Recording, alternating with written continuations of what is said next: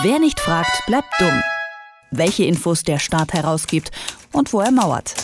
In Kooperation mit fragdenstaat.de. Das Informationsfreiheitsgesetz, kurz IFG, ist schon ein sperriger Begriff und auch wer sich auf sein Recht beruft, der bekommt es oft trotzdem mit einem langwierigen und zähen Verfahren zu tun. Wer also der Arbeit der deutschen Bundesbehörden mal genauer auf die Finger schauen will, der kann das tun seit 2006 und nach eben diesem Informationsfreiheitsgesetz Anfragen an Behörden stellen. Warum man meistens immer noch ziemlich lange auf Antworten warten muss, das weiß Arne Semsrott von fragdenstaat.de. Hallo Arne. Hallo. Arne, seit es dieses Informationsfreiheitsgesetz gibt, das ist schon eine ganze Weile. Das bedeutet einfach, dass Bürger und Bürgerinnen das Recht haben, auf Antrag Unterlagen zu bekommen von Bundesbehörden. Gibt es denn ein prägnantes Beispiel vielleicht, das dir äh, gleich einfällt, bei dem dieses Gesetz für Transparenz schon mal sorgen konnte? Äh, eins, äh, Tausende. Okay, welches nehme ich? ich das eins der schönsten, weil es so schön plastisch ist, ist äh, schon ein paar Jahre alt, aber das ist die Gästeliste äh, von der Geburtstagsfeier von dem damaligen äh, Deutsche Bankchef Josef Ackermann äh, im Kanzleramt. Der hat seinen 60. Geburtstag äh, damals auf Einladung von Merkel im Kanzleramt selbst äh, gefeiert und dann kam über eine Anfrage und letztlich eine Klage nach dem Informationsfreiheitsgesetz raus, wer alles eingeladen wurde, wer wo saß und auch äh, was dann zum Abendessen so gereicht wurde äh, aus der Küche des Kanzleramtes. Äh, das alles äh, sind dann so, äh, gehört zu klassischen Unterlagen, die angefragt werden können, weil sie bei Behörden liegen. Wenn ich sowas mache, wenn ich so eine Anfrage stelle nach dem Informationsfreiheitsgesetz, äh, welche Station nimmt das denn dann? Also gibt es da so einen klassischen Verlauf, äh, wo das überall durch muss? Das hängt ein bisschen von der Behörde ab, aber wenn wir so ein Bundesministerium oder jetzt das Kanzleramt nehmen, äh, da landet so eine Anfrage vielleicht dann bei der Info-E-Mail-Adresse oder im zentralen Postfach und wird dann aber weitergeleitet zur zuständigen Stelle. Das ist in der Regel dann eine eigene Stelle mit ein, zwei Mitarbeitern, die für Informationsfreiheitsanfragen zuständig sind und die beantworten dann entweder so eine Anfrage direkt, wenn sie das können, oder sie leiten sie dann an die Fachabteilung nochmal weiter. Das heißt dann äh, in diesem Fall von dem Abendessen wäre es dann die äh, zuständige Stelle, die dieses Abendessen organisiert hat. Die prüft dann, ob sie die Information überhaupt hat, äh, prüft dann, äh, wie es rechtlich aussieht, schickt zurück an die Informationsfreiheitsstelle innerhalb des Hauses und die beantwortet dann die Anfrage. Das ist so ein normaler Prozess. Das heißt, äh, das nimmt dann nochmal zwei, drei Schleifen. Vielleicht werden dann die Abteilungsleiter eingebunden. Vielleicht ist es dann äh, die Leitung des Kanzlers Kanzleramtes in unserem Beispiel, die alle sehen dann so eine Anfrage und sagen, okay, das kann raus oder nein, diese Informationen wollen wir nicht herausgeben. So, jetzt haben wir schon über die Schleifen gesprochen. Also ihr heißt nicht umsonst fragt den Staat. Äh, ihr macht das regelmäßig und äh, professionell sozusagen. Wie lange dauert es denn sowas, bis man die üblichen Schleifen durchlaufen hat und wirklich eine Antwort bekommt? Ja, das ist ein äh, Ärgernis seit Beginn dieses Informationsfreiheitsgesetzes. Im Gesetz steht drin, dass eine Antwort von der Behörde unverzüglich erfolgen muss. Und unverzüglich bedeutet ohne schuldhaftes Zögern.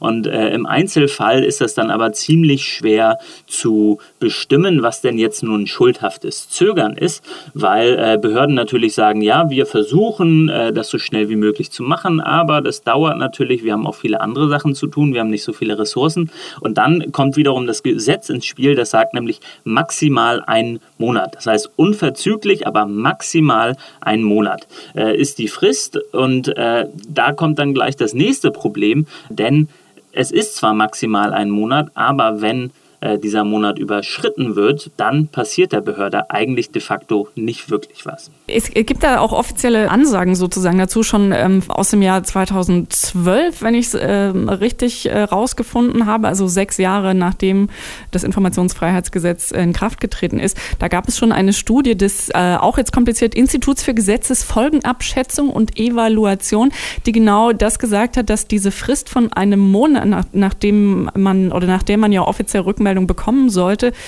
häufig überschritten wird. Also nichts mit unverzüglich. Hat sich da irgendwas getan, eurer Ansicht nach seither? Nein, nicht wirklich. Ähm, wir sehen das auch an den Daten, die wir äh, über Frag den Staat äh, einsehen können. Da sind ja inzwischen fast 30.000 Anfragen über die Plattform gestellt. Und ähm, letztlich ist die Mehrheit der Antworten entweder direkt auf den Punkt nach einem Monat oder darüber hinaus.